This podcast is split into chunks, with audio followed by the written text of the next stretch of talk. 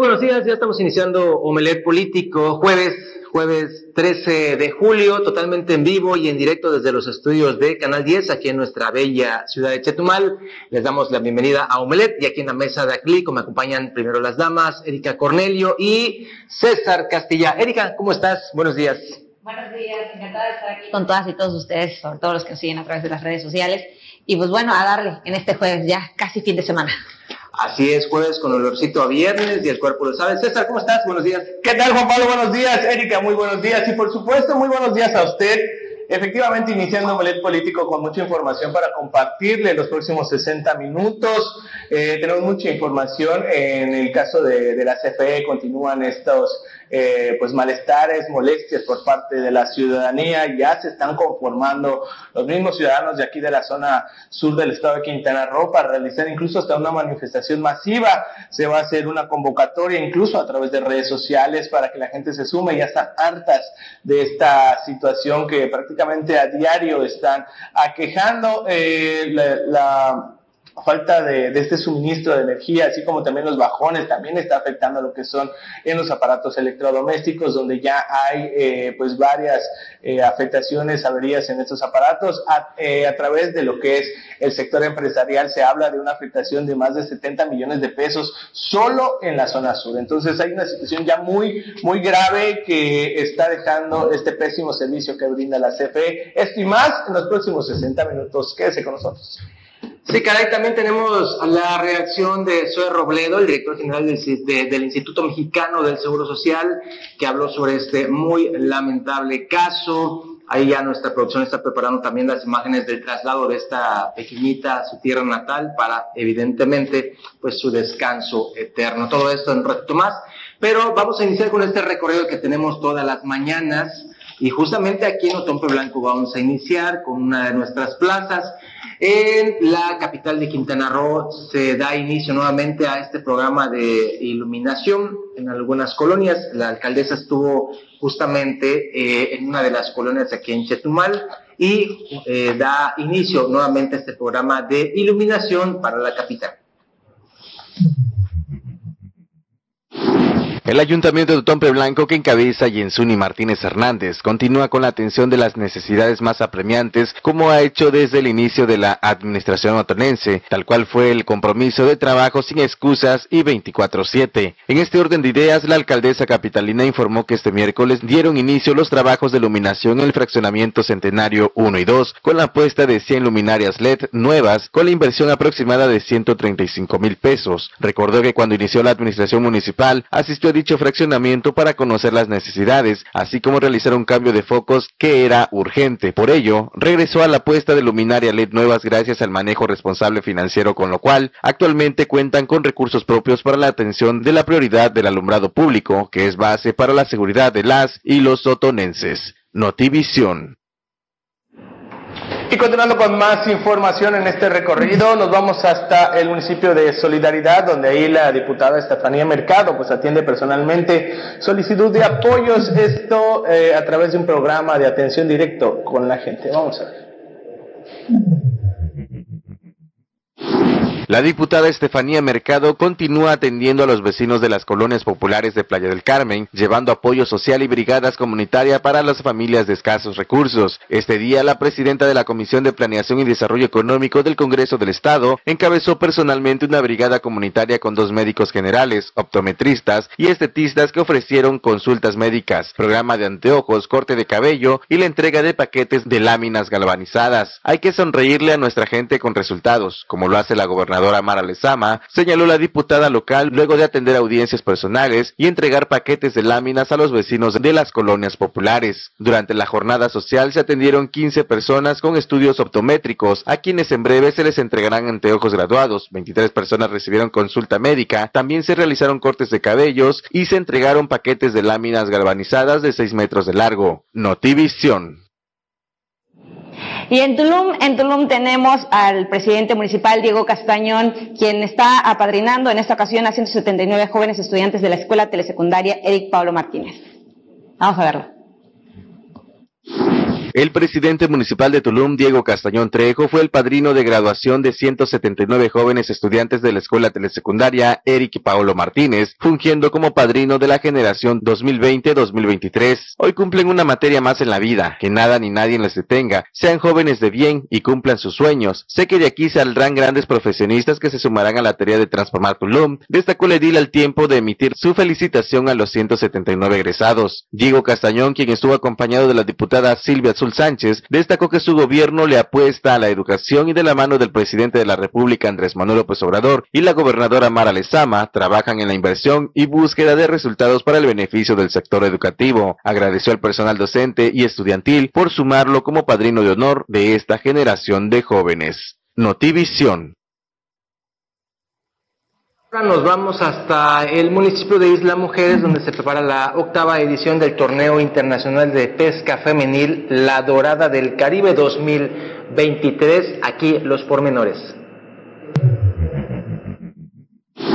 Isla Mujeres se prepara para la octava edición del Torneo Internacional de Pesca Femenil La Dorada del Caribe 2023. Para la presidenta municipal Atenea Gómez Recalde, el torneo forma parte del programa de actividades deportivas y de la conservación de las tradiciones, costumbres e identidad de la isla. Con este tipo de eventos se promueve la actividad turística, lo que se traduce en un mayor desarrollo económico y bienestar para las y los isleños, detalló. El costo de inscripción de embarcación es de 4.500 pesos hasta el 28 de julio y de 5.000 pesos a partir del 29 al 5 de agosto. El torneo se basa en la pesca deportiva y las especies a calificar son picudos, marlin y pez vela, los cuales se liberan presentando a los jueces un video de liberación. También se contemplan pescas de las especies dorado, guajo, atún, bonito, barracuda y sierra. La especie con mayor puntaje es la dorada. Los premios del primero al sexto consta de una bolsa garantizada de 200 mil pesos repartidos. El primero se lleva 70 mil, el segundo lugar 50 mil, 35 mil el tercero, 25 mil para la cuarta posición y 15 mil al quinto y 5 mil a la sexta posición. Del séptimo al décimo puesto tendrán premios sorpresas. Notivisión.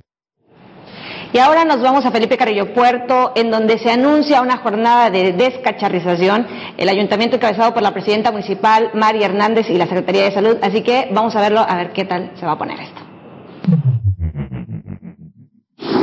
En busca de prevenir enfermedades transmitidas por vectores, el ayuntamiento encabezado por la presidenta municipal Mari Hernández y la Secretaría de Salud llevarán a cabo jornadas de descacharrización, misma que dará inicio este jueves 13 de julio en la colonia Emiliano Zapata 1 y 2. Para estas acciones de prevención se ha conformado el grupo intersectorial en el que participan la jurisdicción sanitaria, CAPA, Salud Municipal, Participación Ciudadana, Servicios Públicos, entre otras dependencias bajo el eslogan Trabajando en equipo por un carrillo limpio. Presidenta municipal María Hernández está muy interesada en estas iniciativas y es por ello que se ha creado este equipo, que trabajará en conjunto por un carrillo limpio, dijo el director de salud municipal, Edward Aguilar Tum. La jornada consistirá en visitar casa por casa, promoviendo la limpieza de sus patios, calles y espacios públicos. El funcionario de salud municipal pidió la valiosa participación de la ciudadanía para cumplir el objetivo. Notivisión.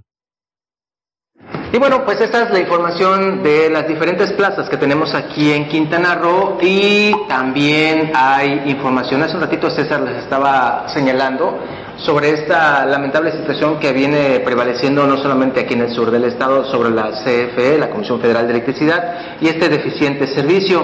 Ayer les estábamos dando cuenta que se estaba iniciando una manifestación en la colonia Bicentenario y ahí están algunas de las imágenes, ahorita lo va a ver usted, pero es que es increíble cómo eh, prácticamente todos los días hay quejas, hay inconformidades, hay advertencias de manifestaciones pacíficas por parte de estos habitantes que señalan no son nada más dos horas que se va la luz, son cuatro días, tres días.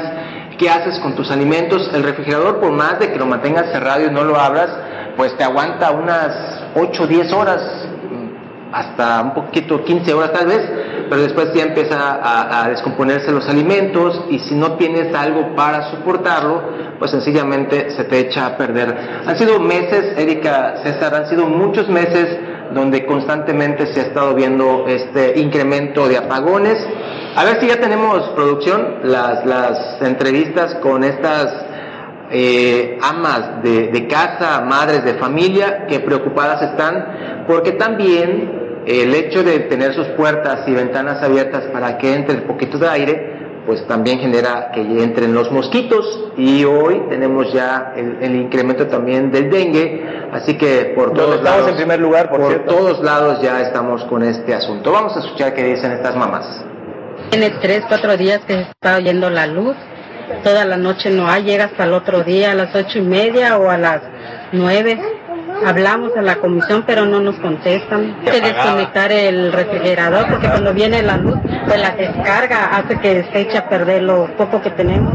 Eh, se está oyendo mucho la luz, pues hay días que, que tarda mucho y hay días que pocos son las horas, pero más que nada por la calor que tienen que más sufre uno en la noche, en el día no tanto pues porque este, sale para afuera, hace sus cosas y todo, pero en la noche no porque ya es hora de dormir y todo y los niños más que están acostumbrados al ventilador o al clima. Toda la noche, a veces cuatro horas. El problema no es eso, que cuando llega el apagón de golpe, nuestros aparatos electrodomésticos corren el riesgo de que se nos quemen. Yo de hecho cuando se vaya tengo que correr a desconectar todo, que con trabajo compramos y para que en un rato se nos queme. Ya tiene más de una semana.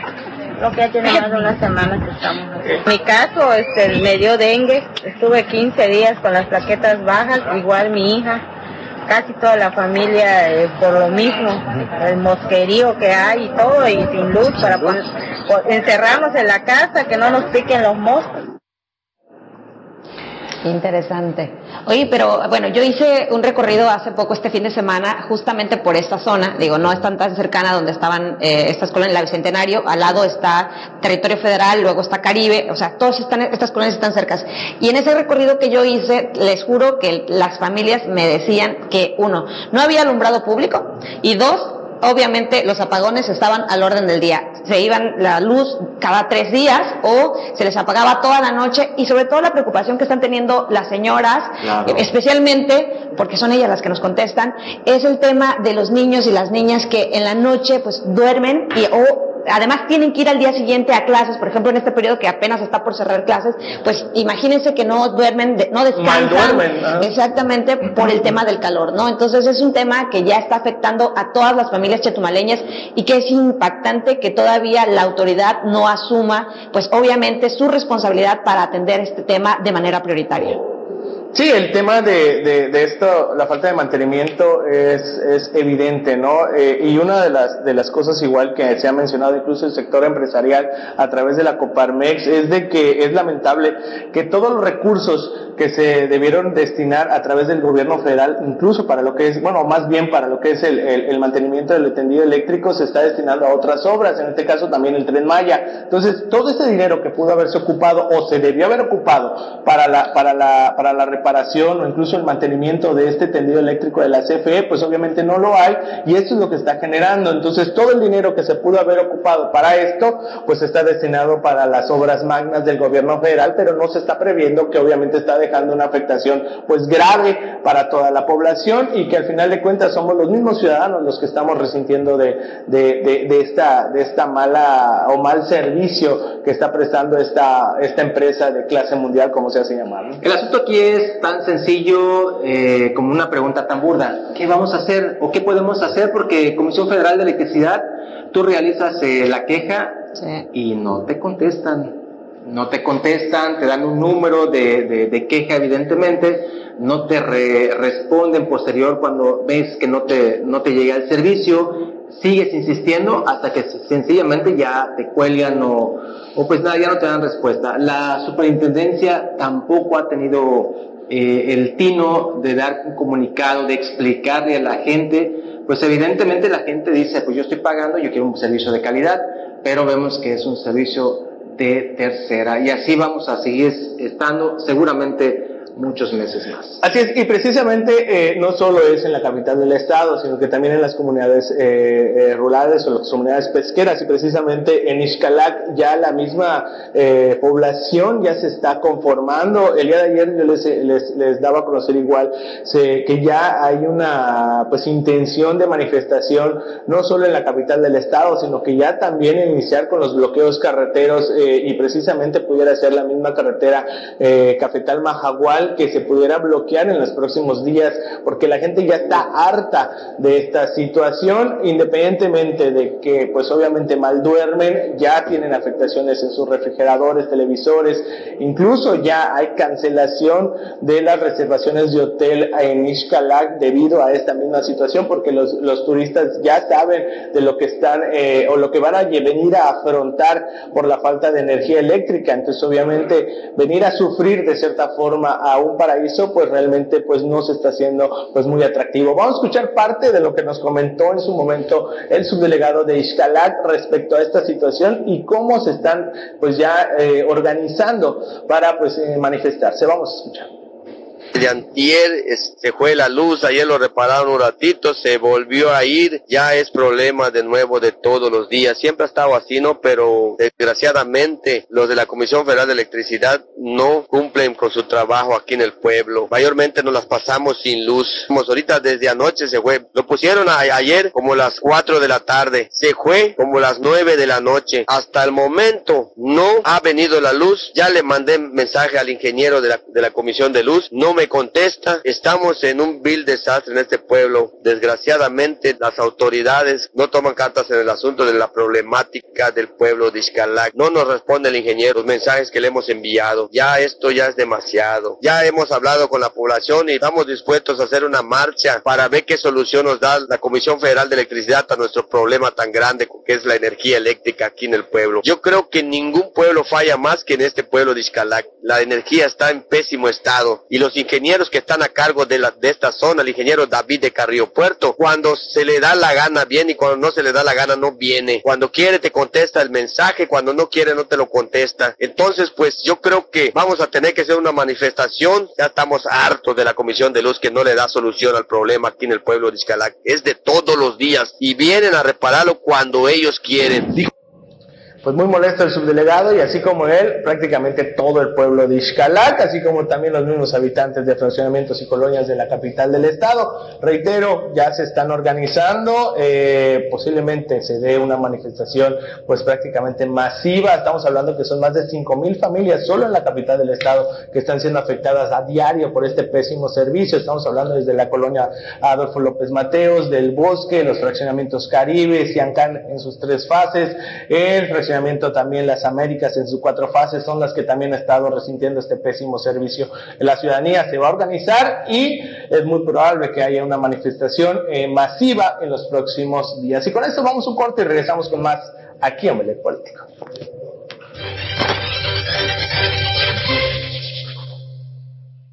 Ya estamos de regreso y le damos la bienvenida al profe de la información, Anuar Moguel, a quien saludo con mucho gusto. Mi estimado Anuar, buenos días. ¿Qué tal, Juan Pablo? Muy buenos días. Buenos días, Erika. Un gusto, como siempre, saludarte.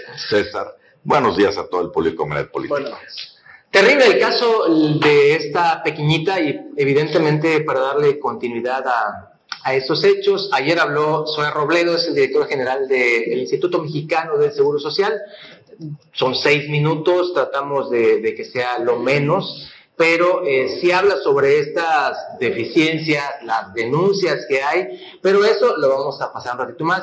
Hay, eh, ya se liberó, ya se liberó a este camillero, camillero que fue detenido, que estuvo esposado y que tuvo el apoyo evidentemente de sus compañeros de trabajo. De hecho, este, Juan Pablo, sobre este punto, ¿no? Hay que ver el cambio que se dio. Eh, digo, se puede entender, o no sé, César, que, que ha sido policía y que sabe cómo funciona esto. No sé si en todo hecho te tienen que detener mientras investigan, pero a todas luces era una injusticia, lo que provocó que se levantaran los compañeros en solidaridad, sacaron una, ahorita es muy común la protesta digital, sacaron una etiqueta que se llamó Todos somos Víctor, y en cuestión de dos horas ya había más de 1.500 publicaciones de trabajadores del IMSS diciendo, a ver, esto le pudo haber pasado a cualquiera de nosotros lo vi, exigiendo la libertad. Lo vi como un chivo expiatorio más.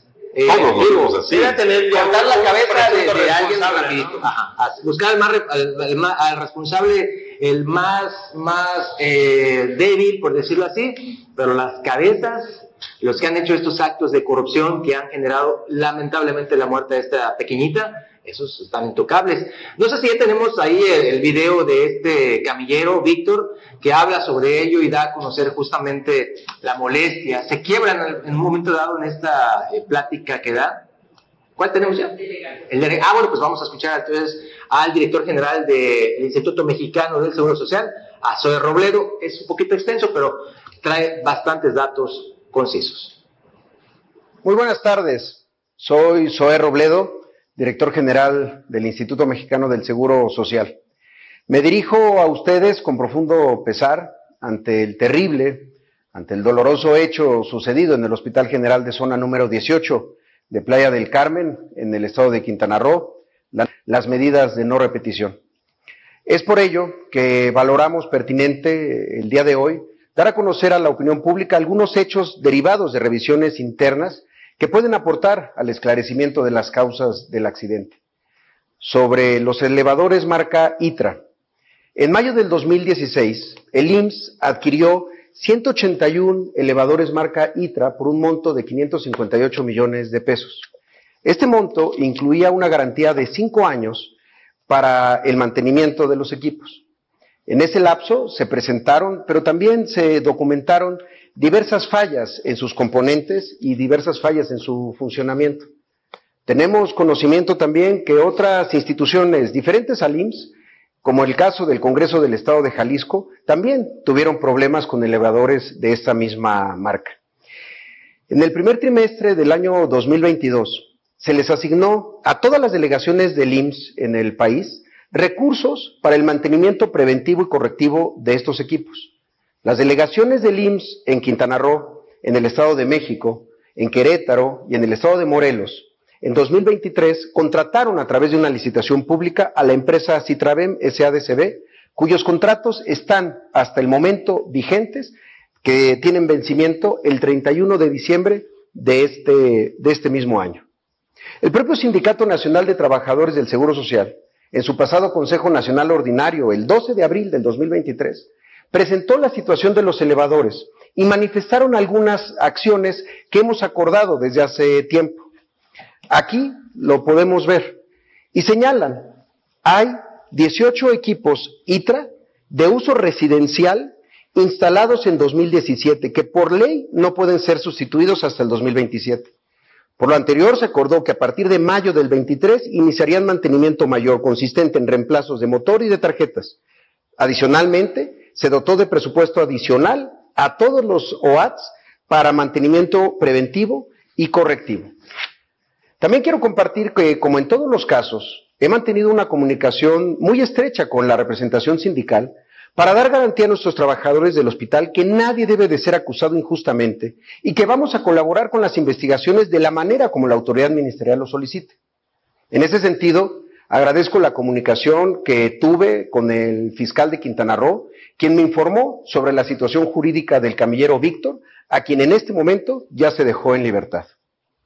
Sobre el contrato de la empresa Citravem para el mantenimiento de los cuatro elevadores del Hospital General de Zona en Playa del Carmen, aclaramos algo, está vigente.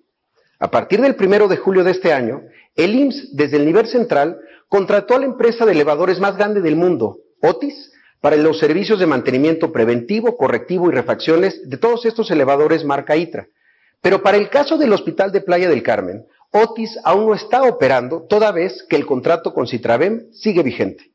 Tan es así que el mismo día 10 de julio, a las 12 horas con 12 minutos, 10 horas antes del accidente, el subjefe de conservación del hospital llamó a la empresa reportando el fallo F5 relacionado con el mecanismo de apertura de puertas.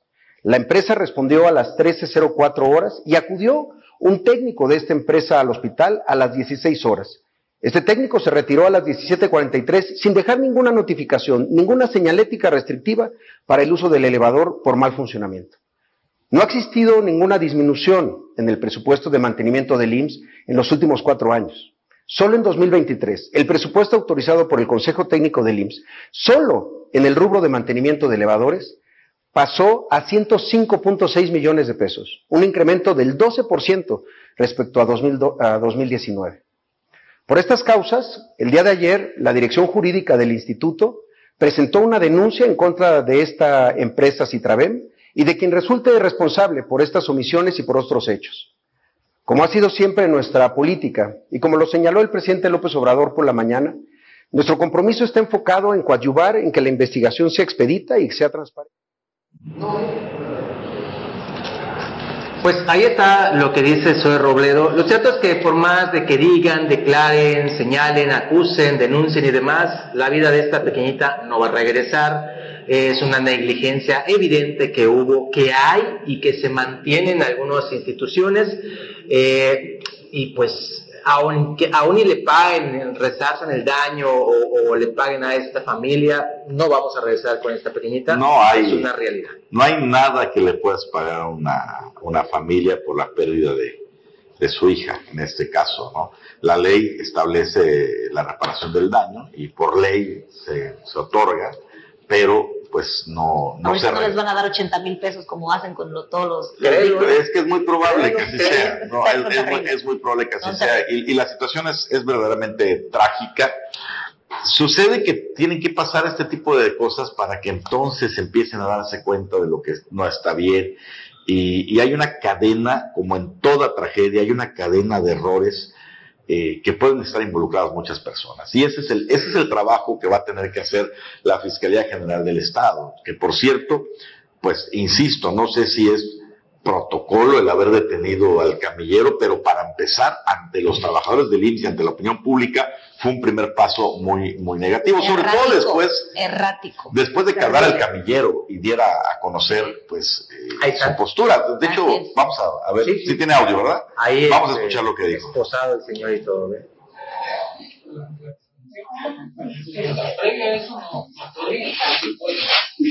Hay, hay cosas que no se, no se requieren una orden.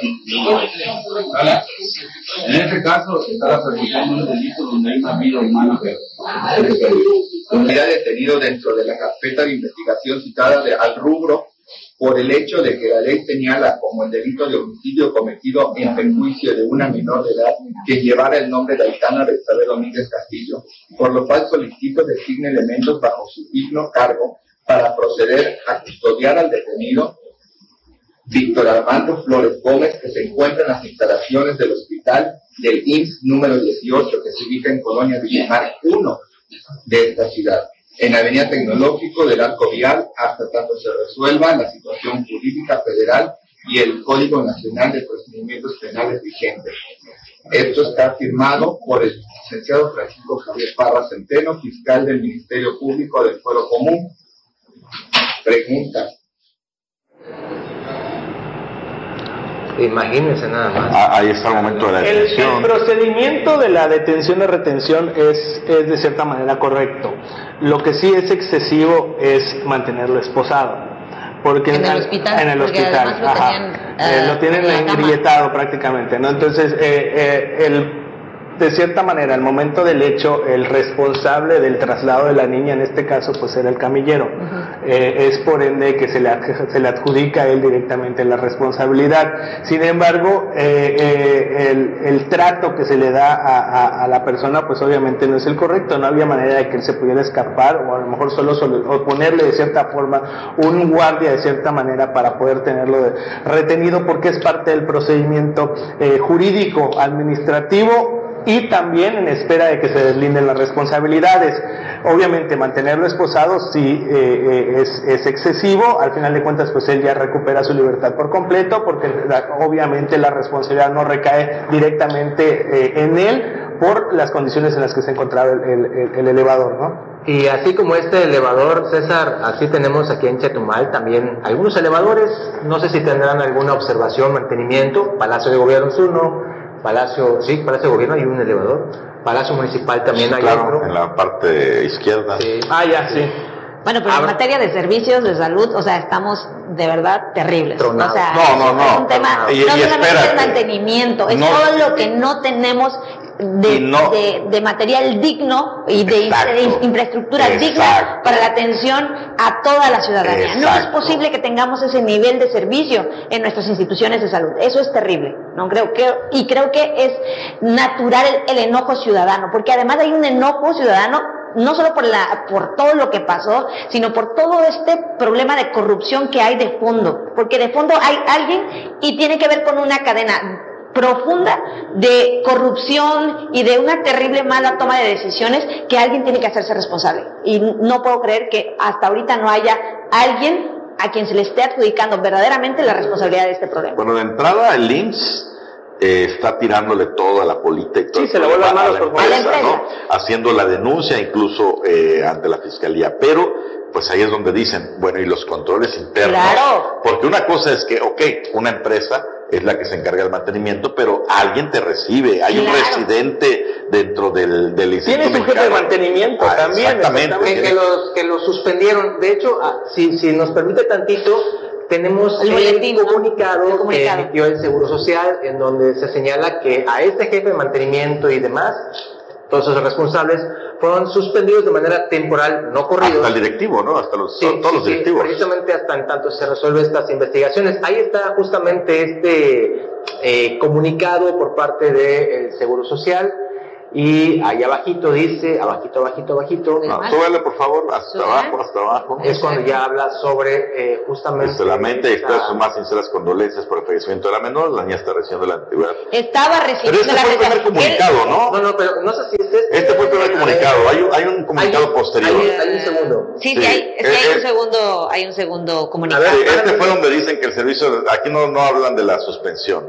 Eh, es un segundo comunicado, no sé si lo tienen ahí en la Que producción. además también esto es bien importante, como el manejo de crisis de esta, de esta institución sobre hombre, este no, tema no, fue terrible. No, definitivo. primero diciendo, ok, nosotros sí lo estábamos tratando súper bien, la, la niña venía bien y se nos pasó. Algo, una, una imprudencia pasó y por eso ocurrió lo que ocurrió en, en torno a, a- a la menor. Pero es increíble que esos comunicados los hagan de esta manera en el IMSS, ¿no? El segundo comunicado dice lo siguiente, se ha tomado la decisión después de todos los anticipos de, de separar del cargo a los funcionarios encargados de conservación y mantenimiento del hospital en tanto se realizan las investigaciones y se deslindan responsabilidades.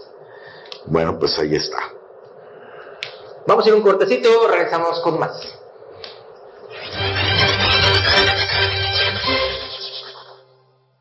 Estabas peleando güey, con mi amiga Erika Cornelio en el corte. Era un tema muy, muy lejano a, a- a- a Quintana Roo. No le entramos a esa, a esa discusión aquí.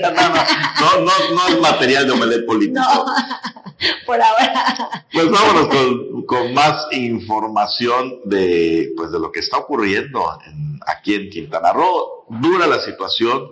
eh, esta, este tema detona, el de la menor, en, en el IMSS detona justo en el momento en que en el Congreso del Estado están realizando el proceso para la selección de quién será el fiscal. Bueno, es gran misterio, ¿no? ¿Quién será el próximo fiscal? El próximo fiscal de Quintana Roo. Todo parece indicar que se va a ratificar a Raciel López Salazar, ahí platicando con, con los diputados, pues aventaja. Claro que todo hay un proceso, son seis inscritos, de esos seis inscritos se le turnan a la gobernadora, la gobernadora elige una terna, esa terna se regresa al Congreso del Estado y de ahí se determina pues quién va a ocupar esta, esta posición. El lunes, en la conferencia de prensa de eh, seguridad, ¿estuviste presente, César? Sí, ahí estuvimos. Eh, pues ya el fiscal habló no como interino, ¿no? Habló como fiscal a cargo. Sí, incluso también José de la Peña eh, mencionó que pues la, la confianza está depositada en él, le auguró también un buen trabajo y pues dijo que la gobernadora está eh, pues muy conforme con, con, con el posible nombramiento de cierta forma y mencionó que también eh, todo lo que salió respecto a información de él eh, al momento de que fue puesto como interino, pues todos estos posibles pendientes que, que hubo allá en Puebla, incluso la misma declaración del hoy ya fallecido exgobernador de Puebla, al momento en el que lo mencionaba como un presunto delincuente, un rata como tal, pues era eh, parte de un golpeteo político, así lo mencionó, y que la confianza de un buen trabajo pues está pues depositada en él y que pues era pues muy eh, obvio de que ya tratándose ya de más de un año haber colaborado en la fiscalía, sea hasta ahora que se saque esa información, es lo que mencionaba José de la Sí, porque- quien porque- es el, el bueno, el, coordinador del Gabinete de Seguridad del Gobierno del Estado. Al mismo Raciel López le preguntaron sobre esta cuestión polémica. Yo había dicho, no vas a encontrar un perfil que haya estado en este tipo de posiciones que no encuentres nada googleando. Sí. Vas a encontrar como cosas a favor, como cosas en contra, así de simple. Ahora, eh, a mí me gustó eh, las respuestas que dio, ¿no? Por ejemplo, cuando le preguntaron del tema de Miguel Barbosa, en lugar de decir, ah, es que fue esto y aquello, dijo, no, yo todo mi respeto y agradecimiento a un- una persona que me dio la confianza de trabajar, no voy a hablar de, de ese tema diferente, pero bueno, mis logros ahí en Puebla están y habló de algunos logros y dijo que es de perfil bajo, llamativo, ¿no? Ok, es de interesante. perfil bajo y le, y- y le preguntó a la gente, ¿a qué le tienen miedo? Confíen en su fiscal, por eso digo ya, ya habla como fiscal, confíen en su fiscal, voy a dar buenos resultados. Ahora, estaba yo checando sus datos en, en Chiapas, fue fiscal por nueve años. O No, sea, se mantuvo, se no, sostuvo. estuvo primero como procurador, ¿Sí? luego se fue como diputado federal unos mesecitos y lo regresan como fiscal. O sea, entonces, nueve años no es fácil, ¿no? No, pues, además es desgastante estar en una posición como esa. Y con todas las broncas de Chiapas, pues a nivel federal, pues aparecen bien en las estadísticas de Chiapas. Es uno de los estados con menor, en ese periodo, con menor criminalidad. Todavía, ¿eh? Todavía se mantiene como uno de los estados con menor criminalidad en el semáforo delictivo. Y en, la, en más llamativo aún, eh, estuve checando datos de la ENVIPE, la encuesta que hace Sí. el, INEGI sobre percepción, Sí. y aparece como el lugar con menos percepción de inseguridad, eh, Chiapas, en el 2016, temporada que estaba estaba. Entonces, bueno, también hay señalamientos Hay muy fuertes. buenos, hay señalamientos muy fuertes también de, de pactos y de otras cosas. No lo sabemos cómo va a hacer su paso en Quintana Roo, pero pues él dice, confíen en su fiscal, vamos a ver qué sucede. A mí lo que, lo que creo que va a ser fundamental es que él se lleva la rifa del tigre. Quintana Roo, para mí, es como ese eh, espacio en el que eh, se conjugan muchos temas. El tema turístico, la trata de personas que deriva de eso, el tema del narcotráfico, el tema del crimen organizado. O sea, todos los temas están aquí, así que obviamente va a ser un reto para él. Yo, la verdad, este, no me preocupa lo que haya hecho en otros estados, me preocupa lo que va a hacer aquí y ojalá verdaderamente haya un compromiso real, porque creo que los ciudadanos quintanarroenses, los chetumaleños y en general todos y todas nos merecemos un verdadero trabajo eficiente, efectivo del fiscal general del estado. Estamos de acuerdo. A Y ver. parte de su próximo nombramiento, me atrevo a decirlo así porque pues es la realidad, tiene que ver porque no es un tema así nada más de que ah, eh, él, Sí. sino que hay enlaces con las fuerzas eh, eh, de seguridad federal que también tienen que palomearlo y dar el visto bueno, ¿no? Entonces, pues por ahí parece que trae apoyos desde, desde las alturas también para estar en Quintana Roo. Ojalá que esos apoyos sean para bien, lo mismo Claro. se decía de Oscar Montes de Oca. Claro. Y pues no sé, tú como abogada. Ah, no, no, no, hombre, no. O sea, se tenía la es, que Capella, Capella, además de los malos resultados, lo que daba coraje era su cinismo y su protagonismo, ¿no? Él era, o sea, es como el- ese personaje que estás viendo que hace una cajeteada total y todavía sale a, a- a decir que Apavonearse. a pavonearse, ¿no? Entonces es como una burla para la gente. Bueno, lo que sí me encanta, esto que dices que tiene perfil bajo, eso quiere decir que se va a dedicar Bueno, a trabajar. eso, eso dijo él. Ajá. No, no, nosotros bueno, pero, pero ojalá, ojalá que así sea, porque el tema no es eh, el, el que no tengan presencia en redes o en medios y demás, sino el tema es que eficienten el trabajo que obviamente necesita la Procuración de Justicia en el Estado de Quintana Roo. La verdad es que es necesario un fiscal que esté trabajando día con día y que dé resultados. Si no, simplemente vamos a volver a caer en lo mismo y cinco años después, esperemos que cuando cierre esta administración no estemos otra vez con el Jesús en la boca de que, a ver qué pasa, Bueno, ¿no? aunque se nombran por nueve años, ¿no? Bueno, pero quién sabe. Ah, es un corte, regresamos con la recta final.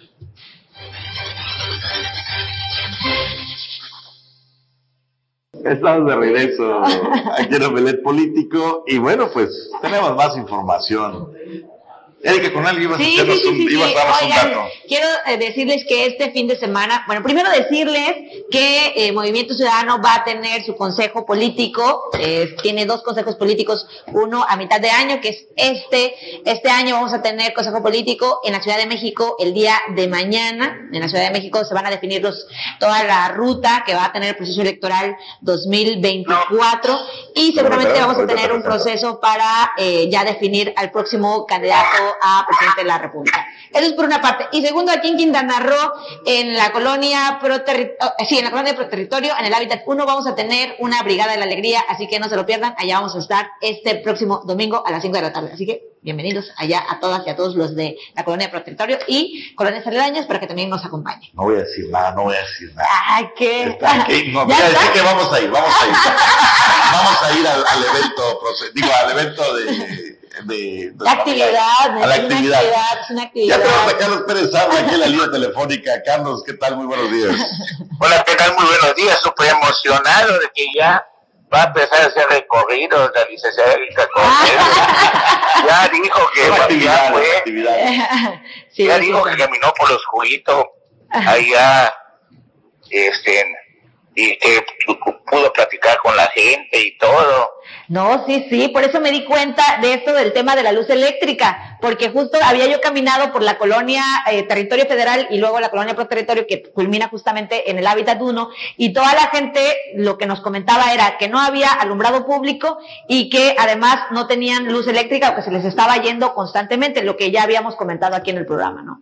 Pues creo que gracias a eso hoy la presidenta municipal Lienzo Martínez anuncia un plan de inversión a las 10 de la mañana para Otón De hecho está aquí que ya en sus marcas este César Castilla con trabajo lo, lo sostuvimos porque quería ir a cubrir ya este importante evento de la presidenta municipal. ¿Te acuerdas que hemos hablado bastante? Es bien cambiador. De que, y lo dice el libro de que de uno que es anti 4T, pues, se llama Pablo Gilar, Pablo ya uno de tus voceros, sí, claro, vocero de, Salinas, de Carlos Salinas. Enemigo nuclear tuyo, porque pues tú No, para nada, no. a ver, una cosa es que no comparta su ideología y otra cosa es que sea enemigo. Lo leo todos los días y, evidentemente su sesgo ideológico es clarísimo. Solo he podido leer la parte de atrás del libro, así que no he leído el libro. Mira, tú puedes hacer lo que tú quieras siempre y cuando no te atravieses en términos del presidente. Mientras tú seas aliado del presidente, puedes robar, puedes negociar, puedes volverte multimillonario y no pasa absolutamente nada. El presidente tiene una capacidad impresionante para hacer como que no ve, no pasa absolutamente nada. Es más, hasta te defiende cuando te acusan de corrupción. Es correcto. Y lo vemos porque ayer ya revienta, ya no, después de ocho días de mencionar todos los días de, estar con Xochitl Galvez, Xochitl Galvez, Xochitl Galvez, le pide a, a los de, la WIP que investigue a Xochitl Galvez. Claro, lo iba a hacer. Pues sí. ¿Ah? Pues sí, porque hay que ver de dónde está sacando recursos para esa campaña. A ver, a ver, Carlos, a ver, este, hay un dicho muy, no es nuevo, muy antiguo en la, en la política que tú conoces muy bien. Y como dices, un principio de poder. Dice algo así como a los amigos, justicia y gracia, ¿no? Algo así. Sí. A los enemigos, justicia secas. ok, pues le pide, que investiguen a Xochitl cuántos contratos recibió, cuántos cómo ha conseguido dinero su empresa y cuando empiezan a investigar y lo publican en la Universal, resulta que nueve millones de pesos ha recibido Xochitl Gálvez en contratos. En la administración de López Obrador o sea, pero eso es lo más terrible, o sea, que ni siquiera, no solamente fue en la, en la administración de Fox, sino en la de Andrés Manuel López ah, no, en, la de Fox, en la de Fox se rayó. Sí, también. En la de Fox se rayó. No, en la de claro. Fox se rayó. Pero Néstor también tomó sus contratitos. Eh, sí, pues sí, no lo iba a decir. Claro, ¿por qué? Porque no se había puesto en medio de cualquier pensamiento del señor presidente de la República. Claro, claro. Pues sí, Sí, y, hemos dicho siempre, o sea, Andrés Manuel López Obrador es un presidente a la vieja usanza de los que utiliza el poder del Estado, si es necesario para sus fines. Sin duda.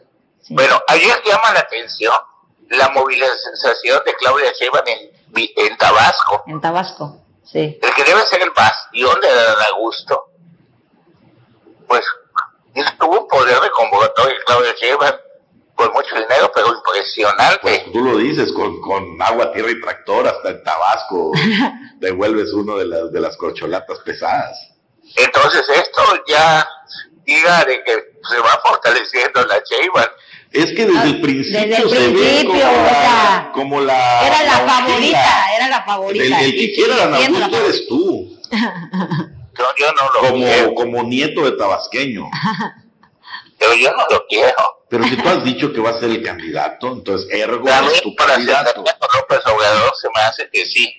Pero ahorita viendo lo que pasó en Tabasco ayer, ya me crea mis dudas. Yo me quedo, o sea, sí entiendo tu postura, pero eh, me quedo más con la información que han dado gente cercanita al presidente. Y a ti, uno de los que estuvo allá y que conoce muy bien, te dio una entrevista exclusiva, Miguel Ángel Mancera, ¿te acuerdas? Y también, y también eh, de Dante Delgado dijo que es Sheinbaum. Sí, Miguel Ángel Mancera te dijo que es Sheinbaum la que está en el corazón del presidente.